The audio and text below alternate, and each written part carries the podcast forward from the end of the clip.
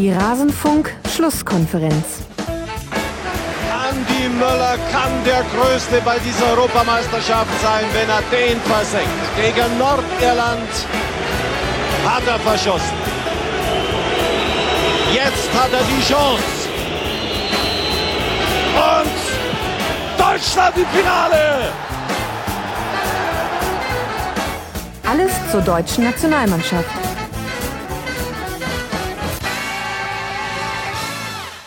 Ihr hörtet das letzte dramatische EM-Elfmeterschießen der deutschen Nationalmannschaft und ihr hört aktuell den Rasenfunk, die Schlusskonferenz.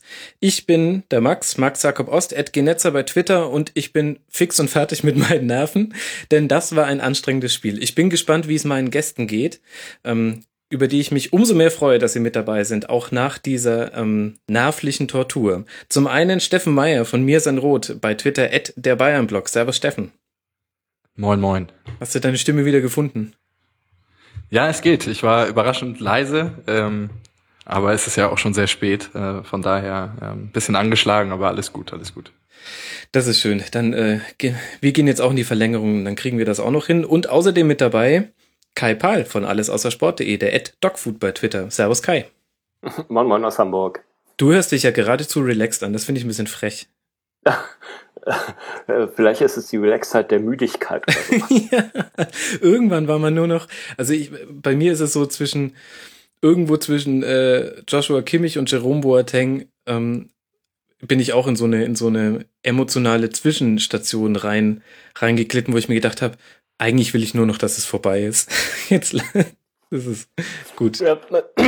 Ich war dagegen eher auf die äh, letzten Elfmeter äh, äh, gespannt, weil äh, ich habe dann irgendwie Kopfhörer abgenommen und habe gemerkt, äh, dass die Wohngemeinschaft äh, unter mir äh, ebenfalls Fußball guckt, allerdings anscheinend über Kabel oder DVB-T, während ich hier Satellitenschüssel hatte und ich schneller dran war. Ah. Muss man wissen, dass die Wohngemeinschaft unter mir äh, eine Studentenwohngemeinschaft ist, die mich in den letzten zwei Jahren immer sehr mit ihren Partys geärgert hatte. Und ähm, alleine deswegen hatte ich äh, die Chance gewittert, jetzt endlich mal drei Sekunden Zeitvorteil ausspielen zu können, um dem die, die Überraschung zu vermiesen. Und was hast du gemacht?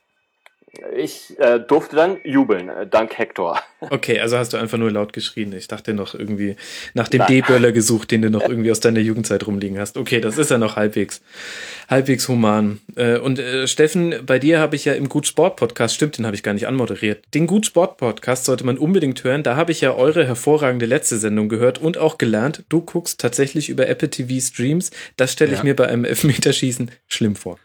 Ja, es ist dramatisch. Äh, vor allen Dingen, weil bei uns in der Straße sich Leute zur Angewohnheit gemacht haben, äh, immer zu böllern, wenn irgendwas passiert. Aber wie gesagt, äh, im Elfmeterschießen war es dann teilweise schwer zu deuten, äh, wem diese Böller jetzt dann gegolten sind. ja. Äh, es böllerte bei Verschossenen, es böllerte bei gehaltenen Elfmetern. Äh, es war äh, sehr verwirrend, aber von daher äh, umso spannender natürlich dann auch für mich. Da möchte man kein Haustier haben. Immer diese sogenannten Nachbarn mit ihren Böllern. Das will keiner sehen. So, ähm, lasst äh, versuchen, diesen ähm, emotionalen Wahnsinn in eine Schlusskonferenz zu packen, in der wir das Spiel analysieren. Ganz kurz noch der Hinweis für alle, die sich sonst für die EM interessieren. Es gibt auch das neue Format, den Kurzpass, wo wir jetzt schon seit Beginn der EM täglich kurze Ausgaben machen. Ich habe neulich erfahren, es gibt immer noch Schlusskonferenzhörer, die das noch gar nicht wussten, wobei ich mich frage, wie einem das entgehen kann. Egal. Die Startformation der Deutschen ähm, gestaltete sich folgendermaßen. Hövedes kam für Draxler, es gab eine kurze Zeit des Rätselratens, aber spätestens mit der Aufstellung ähm, beim Anstoß war klar, es würde eine Dreierkette hinten drin spielen. Hummels, Boateng, Hövedes mit den Außenspielern Hector und Kimmich, die sich bei gegnerischem Ballbesitz fallen lassen. Steffen, jetzt im Nachhinein sind wir natürlich alle schlauer. Ähm, hat sich die Maßnahme so ausgezahlt, wie sich Joachim Löw wahrscheinlich gedacht hat? Da Deutschland im Halbfinale steht, ja. äh, nein, ist, das wäre natürlich zu einfach, äh, das auf den, äh, auf den Nenner zu bringen. Ich, ich war nicht wirklich überrascht davon, dass er äh, auf diese Mischung aus Dreier- und Fünferkette äh, letztendlich gesetzt hat. Ich wäre eigentlich sogar überrascht gewesen, wenn das, wenn das nicht gemacht hätte. Er hat es ja in dem Testspiel gegen Italien schon gemacht und auch die Gerüchtelage in den letzten Tagen, auch das eine oder andere, was aus den Pressekonferenzen durchgedrungen ist, deutete ja durchaus darauf hin. Mhm. Ähm, ich war ein bisschen überrascht, wie es dann interpretiert wurde.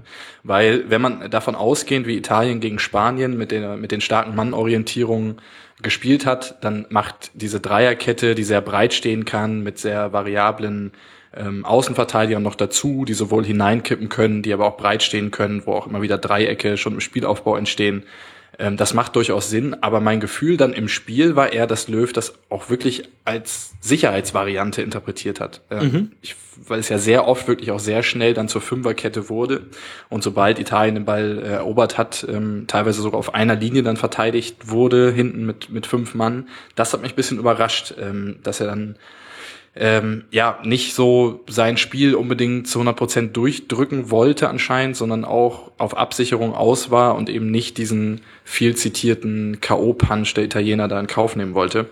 Mhm. Ähm, defensiv hat sich auf jeden Fall ausgezahlt. Italien hatte ähm, nicht wirklich viele Chancen.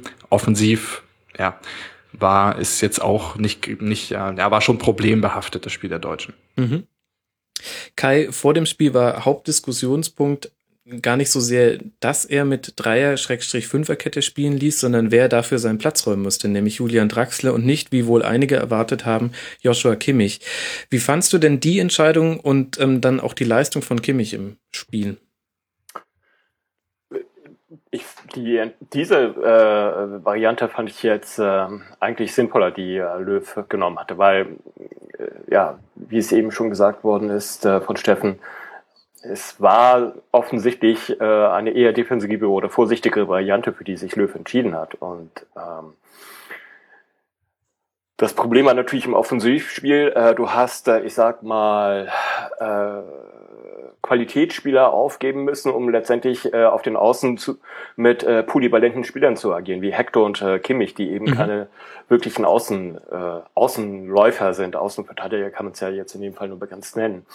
Und dazu kam ja halt der Effekt, dass im Zentrum äh, die Italiener halt so eine große äh, Zone aufgemacht haben, die vom eigenen Strafraum bis äh, weit um die Mittellinie äh, hinaus reichte, wo das, was so eine Art Bermuda-Dreieck äh, für die deutsche Offensive war, weil die Leute, die sich da drin äh, befanden, die Spieler, die da drin waren, kaum anspielbar waren. Mhm. Ähm, das heißt, du hast auf der einen Seite äh, Groß, äh, Kedira, Özil, die kaum anspielbar gewesen sind und auf der anderen Seite äh, zwei äh, Spieler an den Außen, äh, die eine hohe Bedeutung hatten, aber die eben keine Spezialisten für diese Position waren. Und ähm, das hat man dem Spiel deutlich angemerkt. Also beide, sowohl Hector als auch Kimmich, waren sehr bemüht, haben versucht, das Beste zu machen.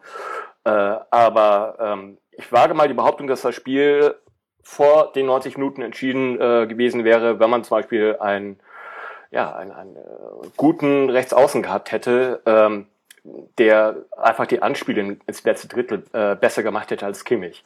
Mhm. Kein richtiger Vorwurf gegen Kimmich, er hat wirklich das Beste aus seiner Position gemacht und man muss natürlich auch sein Alter berücksichtigen. Ähm, aber das hat schon so ein bisschen wehgetan zu sehen, wie viel Raum Kimmich hatte und ja, wie wenig es letztendlich ausgenutzt worden ist. Er hatte so einen klassischen Move, fand ich. Äh, Kimmich ist, glaube ich, kein einziges Mal außen an seinem Spieler vorbeigegangen, sondern hat ihn sich immer auf den linken Fuß gelegt, ähm, wodurch die Anspielstationen so ein bisschen minimiert waren, allein durch die Art und Weise, mit der er mit links äh, Flanken schlagen kann. Das waren dann, wenn dann waren das immer so gechippte Bälle. Äh, also da lacht, da lacht so jemand wie Bonucci, der macht sich da vorher noch einen Snickers auf, bevor er den wegköpft. ähm, aber im Grunde trifft es vielleicht schon ganz gut. Steffen, wie fandst du denn Kimmich? Man muss es wahrscheinlich tatsächlich so unterteilen in Offensivleistung und Defensivleistung. Ja, also ich muss trotz allem schon ein bisschen eine Lanze brechen für Kimmich. Also er hat am Ende äh, drei, drei der zwölf Torschüsse direkt vorbereitet. Das ist der beste Wert mhm. äh, der Deutschen gewesen. Klar, es waren äh, vermute ich jetzt einfach mal äh, Flanken, die so mehr oder weniger aus dem Halbfeld kamen. Toni Groß hat, hat keinen Torschuss direkt vorbereitet, Bastian Schweinsteiger hat nur einen, ähm, Hector mit zwei, äh, da auf Platz zwei. Ähm, Kimmich hat in zwei Situationen defensiv ähm, kleinere Fehler drin gehabt. Einmal mhm. schlägt er über den Ball, wo auch eine ganz gute Chance dann daraus entstanden ist. Er ist natürlich kein dribbelstarker Spieler und da, da landen wir, glaube ich, auch dann wieder bei, bei der Entscheidung, ähm, Draxler unten zu lassen Draxler ist eindeutig, was die Werte auch in diesem Turnier angeht, mit, ähm, glaube ich, 4,9 Dribblings pro 90 Minuten der klar dribbelstärkste Spieler der Deutschen gewesen. Der hat gefehlt. Mhm. Ähm, und in diesem Spiel hatten wir insgesamt drei erfolgreiche Dribblings. Davon ja. äh, zwei von Mats Hummels. Also da sehen wir, glaube ich, wo die Reise hingeht und was äh, Löw auch in Kauf genommen hat, damit, dass er Draxler unten gelassen hat. Ja, Kimmich hatte einige Aktionen im Offensivdrittel, aber wie gesagt, er ist eben nicht kein dribbelstarker Spieler und es ist den Italienern gut gelungen, die etwas besseren 1 gegen 1 Spieler wie Özil zum Beispiel ähm, wirklich zu neutralisieren in der, in, im letzten, im Angriffsdrittel. Ja, das ist, glaube ich, ein ganz wichtiger Punkt. Kurzes äh, Trivia-Quiz, also bei whoscored.com sehe ich fünf gewonnene Dribblings. Das ist wahrscheinlich Frage der Quelle. Ähm, ratet mal, wer die erfolgreichsten deutschen Spieler im Dribbling waren. Kai, schieß mal einen raus. Äh, ich würde sagen Hummels, Müller. Wandsteiger. Du bist auf derselben Seite. so macht das keinen Spaß. Aber immerhin warst du ähm, so galant, es äh, gleich anzudeuten. Ich dachte, als du jetzt gleich Hummus gesagt hast, dachte ich mir, meine Güte, jetzt muss ich hier einen ein Lorbeerkranz flechten. Aber dann lasse ich ihn halt doch stecken. Ähm, äh, ich hatte ja so ein bisschen den Eindruck, Kai, die Entscheidung gegen das Dribbling, ähm, wo ja auch die Frage ist, wohin dribbelt man, denn die, die Tiefenstaffelung der Italiener ist natürlich beispiellos gut, ähm, war so ein bisschen die Entscheidung dafür, dass man viel mit Passkonstruktionen und äh, Direktspiel sich da durch diese eng stehenden äh, Verteidigerlinien durchspielen muss. Und natürlich auch immer wieder mit äh, hohen Bällen. Ähm, mhm. Deswegen war es, glaube ich, auch sehr schmerzhaft für das deutsche Spiel, äh, am äh, Ende dann äh, zum Beispiel ohne Ma Mario Gomez äh, auskommen zu müssen. Ähm, also diese Wechsel äh, Gomez äh, gegen äh, Draxler, äh, ja, der hat in der Offensive letztendlich einen Qualitätsverlust äh, gebracht, weil äh, Draxler letztendlich in, äh, im Zentrum spielen musste. Das heißt, er konnte dort seine Dribbelstärke kaum ausspielen, äh, hat ja. auch kaum ausspielen können. Ähm, ich, was, was ich überraschend äh, wenig äh, äh, eingesetzt fand, waren Anspielungen den Rückraum. Also ich fand dieses äh, Reinstoßen aus, äh, aus dem Rückraum rein, ähm, das habe ich äh, insbesondere halt bei den äh, Mittelfeldspielern äh, der deutschen Mann Mannschaft vermisst. Ähm, auch gerade bei äh, Özil hatte ich das Gefühl, dass er durchaus einige äh, Schusschancen gehabt hätte, so aus 20, 25 Metern, die er letztendlich nicht genutzt hatte, weil er dann doch lieber ähm, das äh, ein Abspiel gesucht hatte. Mhm. Ähm, insgesamt vom Offensivspiel eine sehr harzige äh, Angelegenheit für Deutschland, weil letztendlich die äh, Italiener wirklich brutal gut äh, Passwege und Räume weggenommen haben. Mhm. Und das muss man sagen, ich glaube, vor dem Spiel war ja die große Frage, ob es den Italienern ge gelingt, auch gegen die Deutschen, so wie es auch schon gegen Belgien und gegen Spanien gelungen ist, den Plan A des Gegners wegzunehmen. Und ich glaube, nach 120 Minuten kann man sagen, dass das äh, auf jeden Fall auch gegen Deutschland gelungen ist. Wir haben ja. diese stilbildenden äh, Vertikalpässe auch aus der Innenverteidigung oder von Groß eigentlich kaum gesehen. Es gab in 120 Minuten eigentlich eine Chance, ähm, die richtig strukturiert herausgespielt war. Das war diese Hackenchance von Gomez, die Buffon mhm. dann äh, über die Latte lenkte, die eingeleitet wurde von einem schönen Chipball in den Strafraum von, von Özil. Selbst das Tor der Deutschen war ja letztendlich nach einem langen Schlag von Neuer, der dann relativ zufällig ähm, bei Gomez landet, äh, der dann Hector schön einsetzt, aber dann auch wieder durch einen abgefälschten Ball. Also auch da ist es nicht wirklich ein strukturiertes Vorgehen gewesen. Mhm. Ja, absolut. Das hat man wieder gesehen. Wir haben es auch in der Vorbesprechung zum Spiel gesagt. Italien schafft es sehr gut, den Gegner ein bisschen herunterzuziehen. Also zumindest mal ihm seine Stärken zu berauben in der Offensive. Und das haben wir auch in dem Spiel wieder gesehen.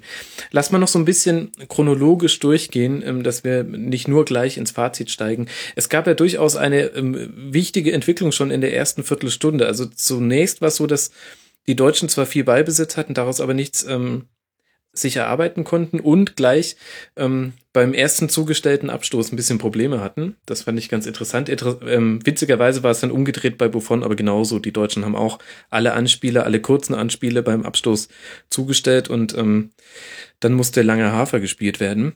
Und dann in der 15. Minute muss Bastian Schweinsteiger kommen für Sami Kedira. Äh, Steffen, was hat, hat das was im Spiel verändert? Ist ein bisschen schwierig, weil man Kedira nur 15 Minuten gesehen hat, aber so von dem, wie Schweinsteiger dann später die Rolle interpretiert hat? Es hat vielleicht ein bisschen Physis rausgenommen, ähm, etwas weniger direkte Zweikämpfe im zentralen Mittelfeld, das war zumindest mein Gefühl. Groß und Schweinsteiger haben sich sehr stark dann darauf konzentriert, eher die Räume zuzustellen und weniger in den direkten Zweikampf zu gehen. Das war zumindest mein Eindruck, während Kedira allein schon in den ersten 12 bis 15 Minuten drei oder vier auch wirklich heftigere Zweikämpfe geführt hat. Mhm. Ansonsten muss ich sagen, ich habe, glaube ich, schon vor vier Wochen mal getwittert, dass es sowieso so kommen wird, dass Schweinsteiger wieder in so einem wichtigen Spiel irgendwas machen werden muss. Und es ist wieder so gekommen. Ja, Nostradamus, kann man da nur sagen.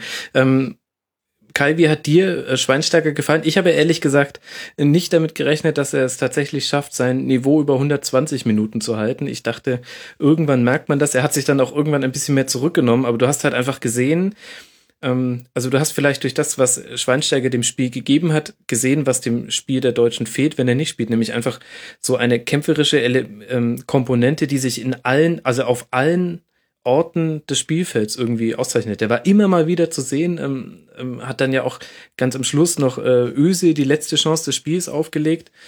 Ähm, er hat tatsächlich so ein bisschen den Kampf reingebracht, aber ohne die krassen Tacklings zu machen wie Kedira. Ich, weil ich würde da Steffen schon zustimmen. Paradox. Äh, ich würde sagen, er hat zwei unterschiedliche Halbzeiten gehabt. Äh, mhm. In der ersten Halbzeit hatte ich den Eindruck gehabt, dass er sich eher auf die halbrechte Seite konzentriert, um auch im Zusammenspiel mit Kimmich was auch zu ziehen. Mhm. Während in der zweiten Halbzeit er äh, sich mehr im Zentrum aufhielt, auch letztendlich um Räume zu schaffen äh, für Groß äh, und Ösil. Also er hat sich für meinen Geschmack in der zweiten Halbzeit sozusagen durch sein Positionsspiel äh, so ein bisschen dafür geopfert, äh, um eben die anderen Offensivmittelfeldspieler letztendlich äh, frei zu bekommen. Das ist zumindest im Falle von Groß, glaube ich, auch ganz gut gelungen. Ähm, Groß war äh, insbesondere in der zweiten Hälfte der zweiten Halbzeit deutlich äh, präsenter im Spiel, nachdem er zuvor eigentlich komplett von den Italienern abgedeckt worden ist. Mhm. Groß wieder von den Zahlen her überragend, Steffen, aber irgendwie, ich, ich habe viele Tweets gelesen, auch von Journalisten, die gesagt haben, äh, mal wieder ein großes Spiel, bei dem man von ihm äh, nichts sieht. Ähm, äh, die Fans, die ich so in der Timeline haben, hat, haben dann gleich wieder den Querpass-Toni rausgeholt. Wo liegt denn die Wahrheit, Steffen? Also deine Wahrheit. Auf dem Platz. ja. Ähm, ich bin ja auch wirklich ein harter Großkritiker, muss ich äh, schon mal vorab sagen. Und es ist in der Tat so, ich würde es überhaupt nicht sagen, ähm, dass er in großen Spielen ständig abtaucht. Ich finde, das, das kann man so nicht sagen. Auch im WM-Finale hat er ja trotz seines, seines äh, gefährlichen Rückpasses, der da fast zum 0 zu 1 durch Higuain äh, geführt hätte, trotzdem ja ein ordentliches Spiel gemacht und auch in anderen Spielen bei der Weltmeisterschaft oder jetzt auch im, in der Champions League-Saison. Heute hat er natürlich das, was man immer wieder an ihm kritisiert, so eine gewisse Lethargie, auch teilweise. Ähm, aber war ja. das Lethargie? War er nicht einfach immer nur zugestellt? So hab's genau, ich nämlich. Genau. Gefunden. Also ich finde, er ist jemand, den man sehr stark anmerkt, wenn ihm eben dieser diese Spaß und das die die einfachen Lösungen genommen werden. Mhm. So und dann finde ich, hat er manchmal so diesen Habitus, dass er seine Werte sind ja nach allem, er spielt ja keine Fehlpässe. Ich glaube, es geht dann eher darum, wie viel Einfluss er wirklich aufs Offensivspiel genommen hat und da, wie gesagt, einen Torschuss nur vorbereitet. Bisher war das ja einer seiner größten, mhm. großen Stärken, dass er da auch viel direkt wirklich selbst mit vorbereitet hat. Ich, ich kann ehrlich gesagt nicht sagen, wie viel wirklich nur so man so ein Gefühl hat, weil er dann manchmal diese Körpersprache hat und was wirklich was wirklich Fakt ist. Das fällt mir bei, bei Groß unglaublich schwer auseinanderzuhalten. Vom gefühlt muss ich sagen und mein Eindruck am, am, am TV war, dass es äh, ein schwaches Spiel von ihm war, weil er weil ihm, wie gesagt, weil ihm sein, seine Komfortzone wirklich komplett weggenommen wurde. Mhm. Also wenn man sich äh, bei StatZone, also den Statistiken vom Opta anguckt, die Pässe, die äh, Groß gemacht hat, äh, das sind in der Tat fast alles Querpässe heute gewesen. Mhm. Äh, sozusagen um diese zentrale Zone, äh, um dieses Bermuda-Dreieck der Italiener im Grunde genommen herumzuspielen und dann auch die Außen einzusetzen. Aber es war wirklich kaum was Vertikales dabei. Wobei wir auch wenige Spieler zwischen den Linien hatten, fand ich. Also ähm, natürlich bietet ähm, Italien einem den Flügel wohlwollend an, weil man da ähm, zum einen äh, ganz, ganz selten nur Tore erzielt direkt vom Flügel und zum anderen ähm, einem die Auslinie beim äh, Verteidigen hilft. Ähm, aber ich fand auch, dass ähm, gerade ein Müller, den ich ganz oft erwartet hätte, eben zwischen der, der Fünferkette und den, und den zwei bis drei äh, Zentralen, die sich da davor platzieren von den Italienern, immer mal wieder dazwischen fallen lässt. Und nur so kannst du ja deine vertikalen Pässe spielen und dann hast du halt mit Gomez den Stürmer drin, der dann auch tatsächlich eher über Flanken angespielt wird in so einer Situation. Also, ich gebe dir recht, ja, viel Querpass, aber, aber es gab auch wenig Möglichkeiten dafür.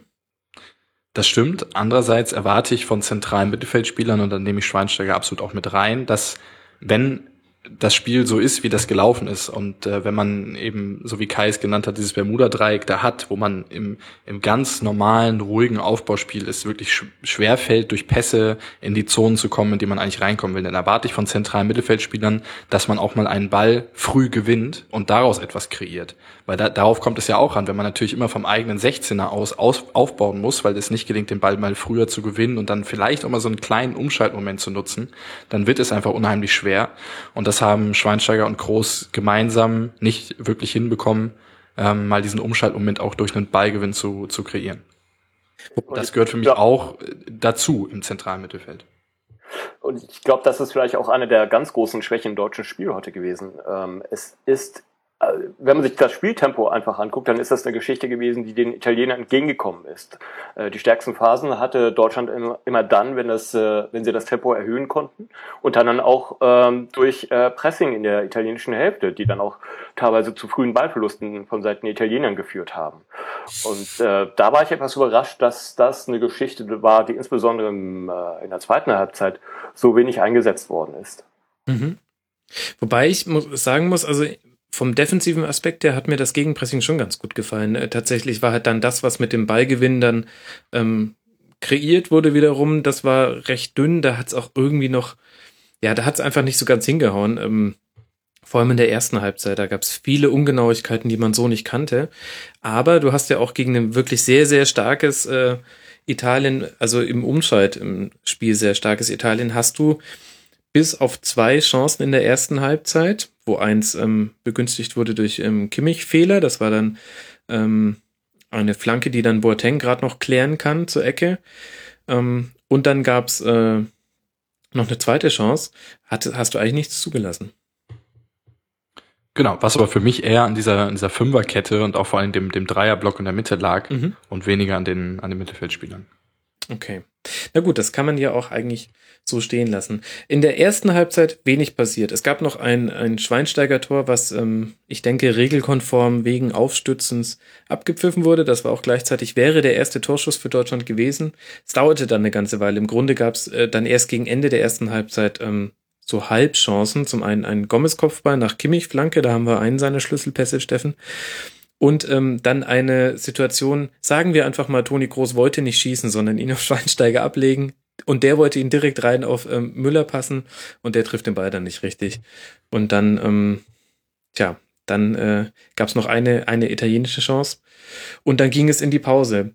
Steffen, was hat sich denn dann im Vergleich der Halbzeiten geändert, außer die Spielrichtung?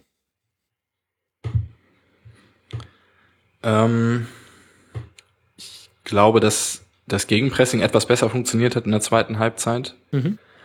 Und ähm, generell auch etwas mehr Mut im Offensivspiel zu sehen war. Also gerade die Phase eigentlich bis zum 1-1 hat mir am besten gefallen heute im deutschen Spiel.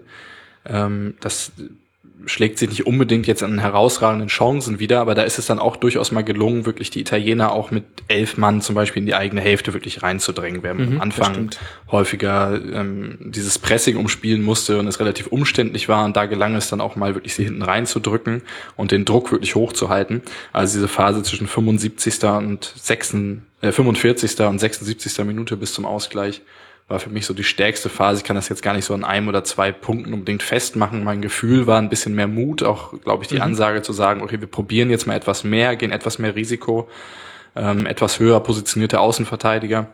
Und das hat sich äh, in der Phase absolut ausgezahlt. Mhm. Ich hatte auch den Eindruck, also ähm, Boateng hat sich da auch so ein bisschen eingegroovt. Also die Diagonalbälle, die in der ersten Halbzeit mh, hm, eigentlich, glaube ich, kein einziger so richtig ankam, die kamen in der zweiten Halbzeit interessant auch zu sehen, obwohl Italien sehr tief stand. Ähm, oder vielleicht auch gerade deswegen wurden weder Boateng noch Hummels angelaufen. Also tatsächlich scheint bei der Innenverteidigerpaarung ähm, die Devise auch bei sehr, sehr guten Mannschaften zu sein, na, wir stellen lieber mal alle anderen zu. ähm, weil die anzulaufen, dann, dann kriegt halt der andere den Ball. Das macht jetzt auch keinen Sinn. Wollen wir mal über das 1 zu 0 Das wirkte übrigens vielleicht noch als Ergänzung auch mhm. wirklich so, ähm, dass der Plan, wenn es der Plan war, ich weiß es nicht genau, aber wenn es der Plan war, die Italiener auch ein bisschen müde zu spielen, dann finde ich, hatte man in der Phase genau den Eindruck, dass das gelungen ist. Mhm, das stimmt. Ähm, auch, auch, auch da wieder, weil es gelungen ist, sie hinten reinzudrücken, weil die Italiener in der Phase gerade im zentralen Mittelfeld nicht mehr in der Lage waren, jeden extra Weg noch zu gehen, dass sie sich am Ende dann auch wieder ein bisschen erholt haben und glaube ich dann gerade in der Verlängerung ja auch wieder mit der Emotionalität dann wirklich auch von der Laufbereitschaft her wieder, wieder auf der Höhe waren, äh, muss man auch so sehen. Aber gerade in der Phase, glaube ich, ist, ist das ganz gut gelungen. Mhm. So, lasst uns mal über das 1 zu 0 sprechen, denn was ich da bemerkenswert fand, Kai, war, ähm, wie viele untypische Dinge bei diesem Spielzug passiert sind, die dann zu einem Tor geführt haben. Das fängt im Grunde schon damit an, dass äh, Italien alle Anspielstationen für Neuer so zustellt, dass er tatsächlich mal den langen Ball spielt. Dann geht's damit weiter, dass äh, Mario Gomez in ein Kopfballduell springt mit einem fürchterlichen Timing, dadurch aber sein Gegenspieler sich ähm, auf den Hintern legt und ähm, deswegen dann Gomez den Ball bekommen kann. Äh, und dann, ab dann finde ich es ähm, einfach nur noch hervorragend gespielt, der Pass auf ähm, also Gomez behauptet den Ball dann an der Auslinie, haben wir jetzt auch nicht immer so gesehen, das ist der neue Gomez, würde ich sagen. Mhm. Ähm, hervorragend auf Hector durchgesteckt, Ablage in die Mitte, Özil trifft, ähm, da ist dann immer ein bisschen Glück dabei, ob das auch genauso hinhaut, aber dann war es wunderbar gespielt. Aber ähm, irgendwie fand ich das sinnbildlich, dass sogar dieses Tor, sogar da mussten ganz viele Zufallselemente oder Elemente reinkommen, die man sonst eigentlich nicht im deutschen Spiel sieht oder wo man sagen würde, es war jetzt nicht der Matchplan, dass das gegen diesen defensiv starken Gegner geklappt hat. Ja, es waren auch sozusagen vertauschte Rollen. Äh, Gomez als Vorlageber und äh, Özil als Abstauber. Ja, ich glaube, der Özil wollte ablegen. also, kann ich mir anders nicht erklären. ähm, just zu dem Zeitpunkt, wo äh, Gomez äh, den Ball eroberte und dabei so ein merkwürdigen Antritt hatte, der mich irgendwie an äh, Klinsmann, äh, Klinsmanns äh, Stachsigkeit erinnert hatte, schoss mir durch den Kopf, Mensch, eigentlich wäre das irgendwie eine Partie wie gestützt für Götze. Ähm, und dann haut äh, Gomez diesen wunderbaren Pass, sowohl vom Timing her als auch von der Präzision her, den ich ihm nie im Leben zugetraut hätte. Ähm, ja, und ähm, dann entsteht da über Hector und Ösel äh, dieses wunderbare Tor draus. Ähm, auch aufgrund der Vorgeschichte der, der 10, 15 Minuten davor hatte man dann den äh, Eindruck, okay, ähm, das, äh, jetzt befindet sich die deutsche Mannschaft wirklich auf dem Weg, dann auch äh, gleich danach das 2 zu 0 zu schießen. Mhm. Ähm, das war, es, es, es wirkte wirklich wie ein Brustlöser letztendlich für die, für die komplette Mannschaft. Ähm, man hat auch in den darauffolgenden Minuten das, den Eindruck, dass sie äh, mit mehr Selbstbewusstsein auftrat, entschlossener war, das Tempo hochhielt, aggressiver äh, an den Ball ranging. Ähm, es, von daher hat es wirklich auch den, den, den Eindruck eines Brustlösers gehabt. Aber äh, letztendlich hat man dann auch beim Ausgleich sehen können, wie schnell letztendlich äh, dieses neue, in Anführungszeichen, Selbstbewusstsein dann in sich zusammengebrochen ist. Warum auch immer, ist, ist mir ein Rätsel. Ja, wobei, da würde ich gerne noch ähm, gleich drüber diskutieren, ob da wirklich so viel zusammengebrochen ist. Aber lasst uns erst noch kurz diese starke Phase besprechen. Es gab ja da noch diesen wahnsinnigen Chipball, den Steffen schon angesprochen hat, ähm, wo man sich denkt, mein Gott, Gomez mit der Hacke war dann wohl eher Cellini, der ähm, gespitzelt hat. Und da muss man aber wirklich mal sagen, ähm, Buffon hält einfach Weltklasse. Das wäre das 2 zu 0 gewesen. Das wäre meiner Meinung nach die klare Entscheidung gewesen. Ähm, es war ein unglaublich guter Reflex. So hat Buffon aber auch die äh, komplette Serie A-Saison äh, bestritten. Also der hat wirklich Dinger äh, raus, rausgeholt. Das, das, es ist unfassbar. Wie alt ist er? 38 oder so? Wahnsinn. Das ist äh, für uns alle ein Vorbild. Man möchte in dem Alter noch so leistungsfähig sein. Meine Güte. Was das für Rasenfunkausgaben werden würden. Unglaublich. Von den Reflexen her vor allem. ja, Wahnsinn, wie ich, wie ich, genau, wie ich auf Vorlagen reagieren würde. Ähm, Gomez musste dann raus, Steffen, in der 72. Ähm, für ihn kam Julian Draxler. Ich hatte den Eindruck, es begann dann die Phase, in der die Deutschen sich wiederum etwas haben fallen lassen und logischerweise Italien musste ja auch etwas tun. Ich hatte den Eindruck, dass Gomez da als Zielspieler ähm, total gefehlt hat. Und, und das auch einer der Gründe dafür war, warum dann auch wirklich äh, Italien recht dominant im Ballbesitz war. Absolut, ja. Also Draxler hat ja auch ein paar Minuten dann gebraucht, um auch seine Positionierung zu finden. War am Anfang so ein bisschen neben Müller direkt positioniert, driftete dann auch mehr auf den Flügel wieder raus. Das hat einfach gedauert, um das bisschen ähm, um das, um das anzupassen. Und klar, also Deutschland hat unglaublich viele lange Bälle gespielt. Ich glaube, Boateng 28, Neuer 25 und natürlich mit einem Spieler Gomez, der vielleicht nicht der Kopfballstärkste ist, der aber allein durch seine physische Präsenz ja auch zweite Bälle produzieren kann, indem er mhm. ähm, den Gegenspieler stört. Das hat natürlich dann gefehlt. Mhm. Dann, da, äh, ja.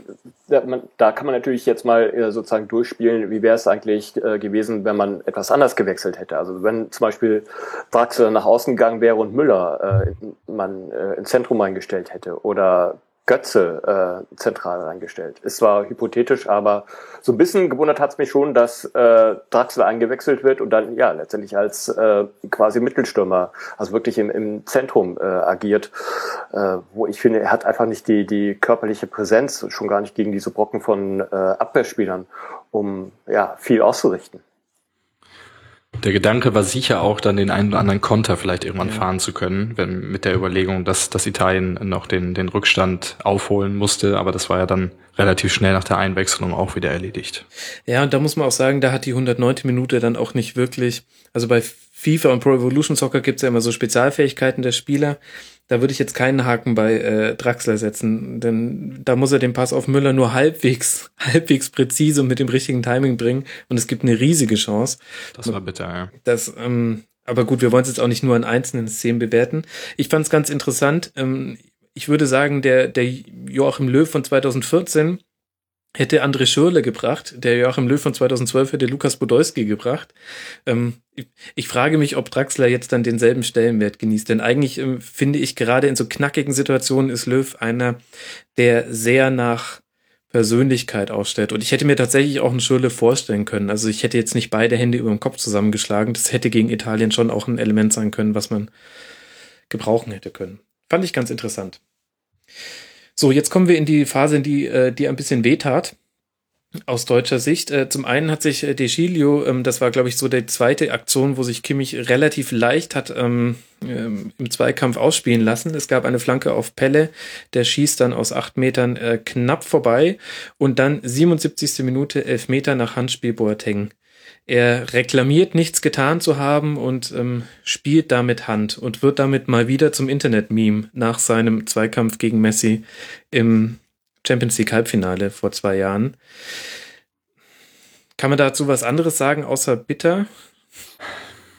Nee, also mir tat es unglaublich leid. Also ich habe den einen oder anderen gesehen, der auch ihn dafür kritisiert hat, man könne so nicht reingehen, aber mein Gefühl war, dass er dem Schiedsrichter signalisieren wollte, dass er zwar äh, seinen Gegenspieler in dem Moment leicht mit dem Oberkörper touchiert, aber eben nicht schubst und kein Foul spielt und eigentlich den Elfmeter dadurch verhindern wollte. Deshalb, deshalb nimmt er die Arme hoch mhm. ähm, und kriegt dann relativ unglücklich den Ball dann daran. Wenn er die Arme unten hat, dann sagt man, da haben die, da haben die Hände nichts verloren. Andererseits muss man sagen, ganz in der Luft haben sie auch nichts verloren. Vielleicht sollte man mal Taschen in die, in die Hosen nähen lassen von Adidas. Ja, also äh, ich, über den Elfmeter, glaube ich, braucht man nicht zu, zu diskutieren und diese, diese äh, Armhaltung von Boateng, ja, fand ich grenzwertig. Also äh, natürlich muss er, wenn er die Arme so hält, damit rechnen, dass der Ball dagegen kommt. Also ähm, ich, ich kann mich entsinnen an irgendein Europapokalspiel des HSV gegen eine englische Mannschaft, wo der englische Abwehrspieler wie so ein Handballtorwart mit äh, weit aus gestreckten Extremitäten äh, auf den Torschützen zugesprungen ist äh, und den äh, Ball gegen die Hand bekommen hat und sich dann gewundert hat, äh, warum es der Elfmeter gegeben hat. Natürlich ist das eine, die, die klassische Körperflächenerweiterung äh, und deswegen äh, es, äh, für meinen Geschmack gab es überhaupt keinen Grund für, äh, von Boateng, äh, die Arme dort zu haben. Man kann auch nicht behaupten, dass es jetzt irgendwie äh, aus einer Sprungbewegung oder so entstanden ist, sondern ja, es, äh, wie Steffen es gesagt hatte, es war möglicherweise eher so ein Signal an die Schiri, hey, ich, ich fasse den Gegenspieler nicht an. Aber mhm. ja, dumm gelaufen. Wenn ich jetzt der kommende Halbfinalgegner von Deutschland wäre, also ich bin jetzt in dem Szenario Island, Dann hätte ich ja gesagt, äh, klare gelbe Karte, der muss fürs Halbfinale gesperrt sein. Da widerspricht mir auch so keiner, merke ich. Hätte man schon geben können eigentlich, oder? Ja. Also weil da hat die Hand ja. nichts zu suchen. Es war nicht die Verhinderung einer klaren Torchance. Ähm, klar, wahrscheinlich wäre derjenige, auf den verlängert wurde, also der am langen Pfosten, der stand definitiv im Abseits, das habe ich mir angeguckt. Aber also puh, hat man schon gelbe Karten für gesehen. Also ich hatte jetzt äh, nach dem äh, Deutschlandspiel hier so ein bisschen französische Berichterstattung äh, laufen mhm. äh, gehabt und da war es zumindest noch noch kein Thema, aber das kann sich ändern, wenn äh, dann morgen die L'Equipe irgendwie drüber schreibt oder sowas. Vielleicht aber der richtige Moment, mal kurz über Viktor Kassai zu sprechen. Äh, Steffen, wie fandst du seine Leistung? Kassai war okay, ähm, wahrscheinlich war er sogar besser, aber mir fiel jetzt äh, im, beim ersten Gedanken auch keine große Szene ein, ähm, was ja meistens für einen Schiedsrichter auch ein gutes Zeichen ist. Das, das kann man so sagen. Gut, einmal ähm, stand der Neue im Weg, wobei ich da eher Neue die Schuld geben würde, ehrlich gesagt. Ähm, hatte er auch ein bisschen Glück, dass dann Stürmerfall gepfiffen wurde. Das war ein bisschen eine merkwürdige Situation. Ich muss sagen, mir hat sehr, sehr gut gefallen, wie lange Kasai keine Karten gezeigt hat. Denn das war für alle Beteiligten der große Thrill. Bin ich im Halbfinale mit dabei und das, was er gezeigt hat, war dann allesamt vollkommen vertretbar, fand ich. Oder möchtest du mir da widersprechen, Kai? Nö, ähm, insgesamt fand ich es auch äh, eine runde Leistung. Ähm, ein, die ein, zwei Prozent, die vielleicht in den 100 Prozent fehlten, waren für meinen Geschmack die Nachspielzeit. Also er hätte vielleicht irgendwie die eine oder andere Minute äh, mehr geben können, aber äh, nee, es ist eine Petitesse, eine Petitesse äh, im, im, Vergleich zu seiner gesamten Leistung. Nee, Kai, irgendwann war es dann auch echt okay, dass es vorbei war. Der, keine Minute mehr, das hat er alles vollkommen äh, richtig gemacht. Also also am Ende der, der zweiten Halbzeit, ähm, ich wage mal die Behauptung, es, hat Schieds, es gibt Schiedsrichter, die äh, nicht zu dem Zeitpunkt abgepfiffen hätten, weil sich so langsam irgendwie so ein deutscher Angriff an. Stimmt, äh, okay. Also, das stimmt. Aber wie gesagt, es ist, es ist nur eine Petitesse. Äh, ansonsten gut, sehr guter Mann. Ja, finde ich jetzt auch. Hummels gelbe Karte gehen wir alle mit. Er muss sie nicht zeigen bei der Linie, die er vorher pfeift, aber er kann sie zeigen. Es war das zweite Foul von ihm, an das ich mich erinnere. Mai, das, ja, also ich finde, ist eine, ist eine Kann-Karte und dann will ich dafür ehrlich gesagt den Schiri auch nicht ähm, kritisieren. Der muss das gucken, dass das Spiel nicht aus, den, aus dem Ruder läuft. Also für mich gelb mit Schwerpunkt äh, auf den, äh, mit dem Fokus auf äh, taktisches Foul. Genau. Und das wird bei der EM tatsächlich einfach so gepfiffen. Ähm, ich kann mich jetzt ehrlich gesagt nicht mehr an die Slowakei-Karte erinnern. Ach nee, doch, jetzt kann ich mich wieder erinnern. Im, in der ARD wurde gesagt, klar, unberechtigt, das war das, wo er quasi zurückgezogen hat und aber den Ball trifft und dann trotzdem noch den Mann. So war, glaube ich, die erste gelbe Karte, ne? Ja. ja gut, tut natürlich ein bisschen weh, ähm, weil Hummels Boateng ähm, da kommt was zu auf die Bundesliga, oder? Steffen, da bist du doch auch der richtige Ansprechpartner. Ja, ich habe ich gucke ich guck mir das sehr entspannt und mit großer Vorfreude an. Ja, ich finde das jetzt auch nicht so schlecht. Also ähm, das kann was. Und wenn man sich dann vorstellt, dass die langen äh, Bälle von Boateng äh, nicht nur auf Jonas Hector kommen, der zweifelsohne auch ein ganz dufter Typ ist, aber vielleicht halt auf einen Douglas Costa oder einen Franck Ribéry oder einen Ian Robben. Gut. Und Lahmnachfolge haben wir jetzt auch. Lahmnachfolge haben wir auch. Läuft. Läuft. Ähm, in der Verlängerung hatte Deutschland tatsächlich die größeren Chancen, vor allem in der 109. Minute der angesprochene Konter, wo Draxler den Ball auf Müller zu unsauber spielt und deswegen es dann nur zu einem Schweinsteigerschuss kommt und nicht zu einer 1 gegen 1 Situation von Müller gegen Buffon. Und im Grunde war es das im Groben und Ganzen. Und jetzt kommen wir in den Bereich des Elfmeterschießens. Ähm, entzieht er sich jeder Analyse, Kai? Es war einfach nur Wahnsinn, oder? Für meinen Geschmack hätte eigentlich eher Italien äh, das Elfmeterschießen gewinnen müssen, weil ja. ich hatte schon das Gefühl, dass ähm, es mehr deutsche Schüsse waren, die gerade noch so äh, äh, bei Buffon durchgingen, ähm, äh, während die Elfmeterschüsse von Italien für mich eher besser waren, eher klarer waren. Äh, also da war schon einiges an Dusel für Deutschland dabei. Ja, man muss eigentlich sagen, alle, fast alle von Italien, die reingingen, gingen in die Mitte. Das macht einen ja immer irgendwie wahnsinnig, Steffen, oder? Also zumindest mir geht's so. ja, ich als alter Torwart äh, kenne es natürlich. Ich äh, Klar. Äh, eigentlich äh, goldene Regel beim Elfmeterschießen bei fünf Schützen mindestens einmal einfach stehen bleiben. Da ist die Chance sehr groß, dass man mindestens einen Ball hält, aber gut. Hat ja auch so funktioniert. Goldene Regel bei Pro Evolution Soccer immer stehen bleiben. Elfmeter sind so schlecht zu schießen, dass sie entweder vorbeigehen oder die Leute schießen in die Mitte, wo sie es nicht wollten. So, jetzt hat jeder sein, seine Expertise quasi reingebracht.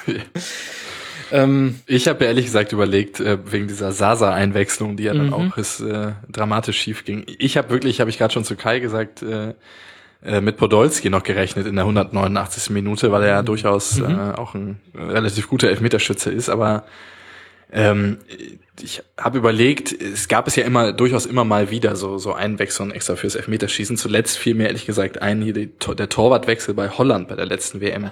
Genau, mit dem mit dem goldenen Willi von Louis van Gaal. Ne? ähm, Genau, und, und davor kann ich mich noch erinnern, Kräuter Fürth hat mal gegen Dortmund den Torhüter eingewechselt ja, in der 119. Und dann ging äh, in der 120. ein Schuss an den Pfosten und vom Hinterkopf des Torhüters ins Tor. Und die Dortmund Ich setze noch einen drauf. Torwartwechsel, Torwartwechsel, hey, hey. Ich setze noch einen drauf. Ich kann mich an ein DFB-Pokalfinale der Frauen erinnern. Mhm. Vor sechs Jahren, glaube ich, wo genau das auch gemacht wurde. In 120 Minuten der Torwart gewechselt wurde, dann ist es auch nicht aufgegangen. Also sind sie eigentlich noch ganz gut mit davon gekommen, dadurch, dass er nur verschossen hat. Ein etwas seltsamer Anlauf, auch nicht so wirklich von viel Selbstbewusstsein geprägt, aber ähm, ich weiß nicht, also ich glaube, wir müssen jetzt ein Elfmeterschießen nicht analysieren. Ähm, Schwein gehabt, kann man sagen. Vor allem auch Herr Schweinsteiger, der den Deckel hätte drauf machen können. Ähm, oder fällt euch da noch irgendwas Analytisches zu ein? Nicht zwingend analytisch, aber ich fand schon interessant, dass dieses Elfmeterschießen im Grunde um seine eigene Geschichte äh, nochmal schrieb. Also da wäre zum, äh, zum Beispiel Bonucci, äh, der ja davor äh, in der ja. zweiten Halbzeit den Elfmeter gegen Neuer. Der erste in seiner Profikarriere, den er in der regulären Spielzeit geschossen hat. Der erste überhaupt. So viel Eier musste er erstmal haben. Ja, äh, dann war es aber anscheinend nur ein Ei, denn äh, beim Elfmeterschießen hat er dann das Ding versiebt. Äh, oder Kimmich, 21 Jahre äh, und verwandt das Ding, knapp, aber verwandt das Ding. Und hat im DFB-Pokal noch äh, denkbar ungünstig vergeben. Also äh, genau. Dann ähm, Özil, der inzwischen, ich weiß nicht in wie vielen äh, Pflichtspielen zuletzt äh, relativ viele äh, Elfmeter versiebt hat. Diesmal hat er ihn besser geschossen, aber nicht gut genug. Äh, das Ding ging, den, äh, ging gegen den Pfosten. Mhm. Ähm, also es, auch das Elfmeterschießen war durchaus strange. Auch Müller wieder, der einfach, der hat doch eigentlich nach dem verschossenen Elfmeter gegen Atletico, hat er doch gesagt, in Zukunft äh, gucke ich nicht mehr aus, sondern ich schieße einfach stark. Und dann jetzt hat er wieder ausgeguckt und halt gegen einen wie Buffon. Und dann schiebt er ihn. Ah, gut. Ja, ja. Ich, bei Müller muss man, ich meine, es sind noch zwei Spiele, theoretisch äh, zumindest, äh, wo er noch einiges sehr gut machen kann. Bei Müller hatte man ja schon das Gefühl, dass es eigentlich seine ganze Karriere eigentlich immer nur nach oben ging oder die Karriere vielleicht schon sehr weit oben angefangen hat und einfach konstant blieb. Und dieses Turnier ist vielleicht so, so die erste kleine Delle so in seiner Karriere. Wobei auch nicht, also ja, was quasi ähm, die, die Statistik, sage ich mal, angeht. Ähm, aber jetzt gerade in dem Spiel, wie er sich reingehauen hat, fand ich, das war schon Alles, wieder sehr genau. viel vom alten Müller. Das, das, das ist ja das Gute an ihm. Das bleibt ja auch immer. Also diese Laufbereitschaft und auch diese Verbalität, dieses ständige Involviertsein, was ja einer Mannschaft unglaublich gut tut, wenn du die ganze Zeit kommunizierst, wenn du die ganze Zeit dein, deine Beine irgendwo reinstellst, das hilft ja einer Mannschaft auch immer. Aber auch in diesem Spiel, in der ersten Halbzeit, gab es ja diese, diese Zufallschance da, wo er eigentlich auch relativ frei zum Schuss kommt und den Ball dann nicht richtig trifft. Und mein Gedanke bei diesem Draxler-Querpass war auch ehrlich gesagt, na, mal sehen, ob Müller den überhaupt gemacht hätte. Also zumindest was sein, was, was, was Abschlüsse und, und äh, seine Qualität vor dem Tor, die ja ihn immer ausgezeichnet hat, da ist das ist nicht sein Turnier, was das angeht zumindest. Mhm. Gut. Er hat Und der Elfmeter passt da, passt da ein bisschen ins Bild. Genau, Minimum 90 Minuten hat er noch. Ähm, tatsächlich, glaube ich, Jonas Hector der glücklichste Mensch der Welt, auch weil auch die Art und Weise, wie der Elfmeter reinging. Ähm, man muss auch sagen, wovon, glaube ich, jedes Mal in der richtigen Ecke, wenn es eine Ecke gab, die zu halten war. Also nur bei Ösel war er richtig in der falschen. Ähm, auch, ähm, der hat auch denkbar viel Pech gehabt aus, aus seiner Sicht. Ja, und jetzt stehen wir halt im Halbfinale. Mach mal einen Haken drunter oder wollt ihr noch etwas loswerden dazu? Ich glaube in der Tat, dass das Halbfinale, gegen wen es auch sein wird, ein komplett anderes Spiel wird und mhm. dass man das Spiel heute nicht zum äh, Maßstab nehmen kann, weil äh, so die große Headline jetzt für das für dieses Italien-Spiel war für mich eigentlich, dass sich beide Mannschaften gegenseitig äh, neutralisiert haben auf hohem Niveau, aber dass es letztendlich das Spiel, so wie es sich entwickelt hat, letztendlich auch von daher ein One-Off war für die deutsche Mannschaft. Mhm. Also ich glaube nicht, dass sich sehr viele Rückschlüsse daraus äh, für das Halbfinale ziehen äh, lassen. Am ehesten wird man sich überlegen müssen, äh, wie wie sehr sind äh, einige Spiele angeschlagen? Also ich denke an Boatengs Wade. Äh, mhm. Gomez sah jetzt nicht wirklich sehr optimistisch aus, was eine Rückkehr für das Halbfinale anging. Äh, Kedira, Kedira. mal gucken. Mhm. Ja. Eine Schlacht, könnte man sagen. Ähm, das Einzige, was ich noch hinzufügen möchte, ich, ich war so fest davon überzeugt, dass Manuel Neuer den entscheidenden Elfmeter verwandelt. ich dachte mir wirklich, jetzt muss er ja langsam mal dran sein. Ähm, aber, und dann hatte, sah es auch noch so aus, als hätte er sich den Ball zuwerfen lassen. Aber wahrscheinlich hat er nur irgendjemanden ge gegrüßt. ähm, Jungs, ihr seid, glaube ich, genauso durch wie ich. Ähm, mach mal einen Deckel drauf. Oder Steffen, hast du noch letzte Worte zu diesem Spiel? Joshua Kimmich. Das sind meine letzten Worte. Okay, das können die Hörer in die Nacht mitnehmen, beziehungsweise wir nehmen es jetzt in die Nacht mit. Ich werde es in den Schlaf mitnehmen und in die Nachproduktion dieser Folge. Ich danke euch beiden sehr herzlich. Äh, zum einen äh, Kai Pahl von Alles außer Sport bei Twitter als @dogfood unterwegs. Vielen Dank, Kai, dass du mit dabei warst. Jo, kein Thema. Und außerdem Steffen Meyer, at der Bayern-Blog auf Twitter und hört unbedingt den Gut Sport Podcast. Ich bin großer Fan, Steffen. Vielen Dank, dass du mit dabei warst. Sehr gern, jederzeit. Grüß mir, Eike. Der hat eine Lässigkeit, die hätte ich gern. Ähm, und äh, ihr, liebe Hörer, könnt, wenn ihr noch nicht genug habt äh, von Rasenfunksendungen, den Kurzpass hören, den ich morgen produzieren werde, kommt morgen Vormittag, dann auch mit Blick auf das verbleibende Viertelfinale und wir hören uns täglich im Rasenfunk Kurzpass und auch nach dem Halbfinale der deutschen Mannschaft hier in der Schlusskonferenz. Bis dahin wünsche ich euch gute Tage, erholt euch gut von diesem Schocker und dann hören wir uns hoffentlich bald wieder. Macht's gut. Ciao. Bye bye. Servus.